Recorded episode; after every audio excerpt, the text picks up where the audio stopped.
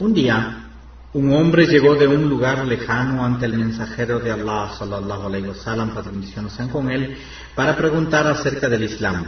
El profeta Muhammad, sallallahu alayhi le respondió, tienes que rezar cinco veces por un día y una noche. El hombre preguntó, ¿alguna otra cosa más? El profeta respondió, no, pero si tú quieres ofrecer rezos extras, lo puedes hacer.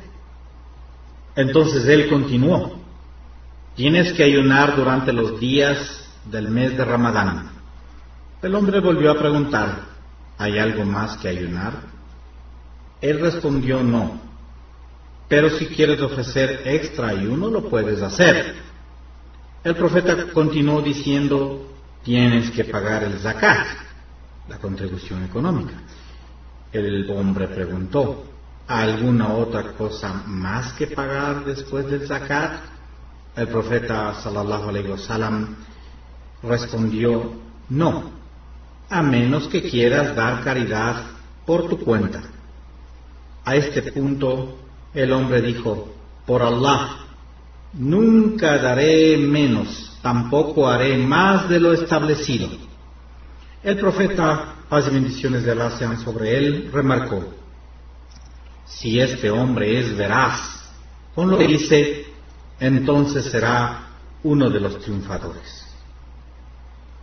Durante este periodo también el profeta Muhammad, paz y bendiciones sean con él, envió varias cartas de invitación para abrazar el Islam a los reyes, emperadores, régulos y gobernantes de todas las naciones aledañas conocidas.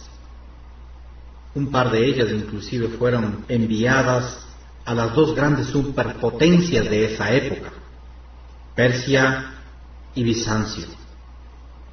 El emperador de este último, llamado Heráclito, estaba en su camino a Jerusalén cuando recibió la carta con el sello del profeta, en la que decía, de Muhammad, el mensajero y siervo de Allah, para Heráclito, la paz con aquel que sigue el camino correcto. Yo os invito a seguir el camino del Islam. Aceptadlo por vuestra salvación. Si aceptáis el Islam, Allah os protegerá y recompensará con creces. Si lo rechazáis, la responsabilidad por las transgresiones de la nación entera será vuestra.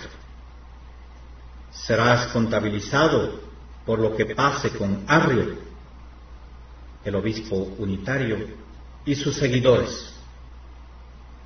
Oh gente de las escrituras, dejad a un lado todos los problemas y diferencias. Acordemos en algo que no tiene controversia, que no tiene duda entre nosotros ni vosotros. Y esto es que no adoréis a nadie más sino a Allah, único absoluto y soberano. Que no lo asociéis nada en su adoración y no busquéis otro sustento sino de él. Si rechazáis esto, al menos vosotros testificaréis que nosotros creemos en la absoluta soberanía de Allah bajo toda circunstancia. Sello de Mohammed, mensajero de Allah. قل يا أهل الكتاب تعالوا إلى كلمة سواء بيننا وبينكم ألا نعبد إلا الله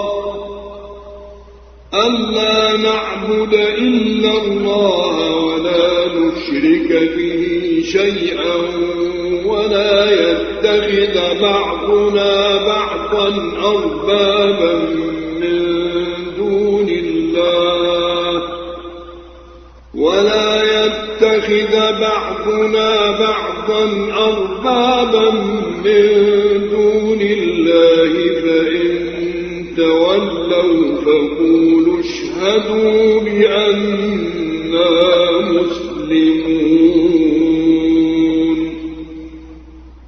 A pesar que este reconoció que Mohammed era un verdadero profeta, el esperado y el predicho en las antiguas escrituras, tuvo que obedecer los ademanes de sus jefes inmediatos y cortesanos y rechazar el mensaje.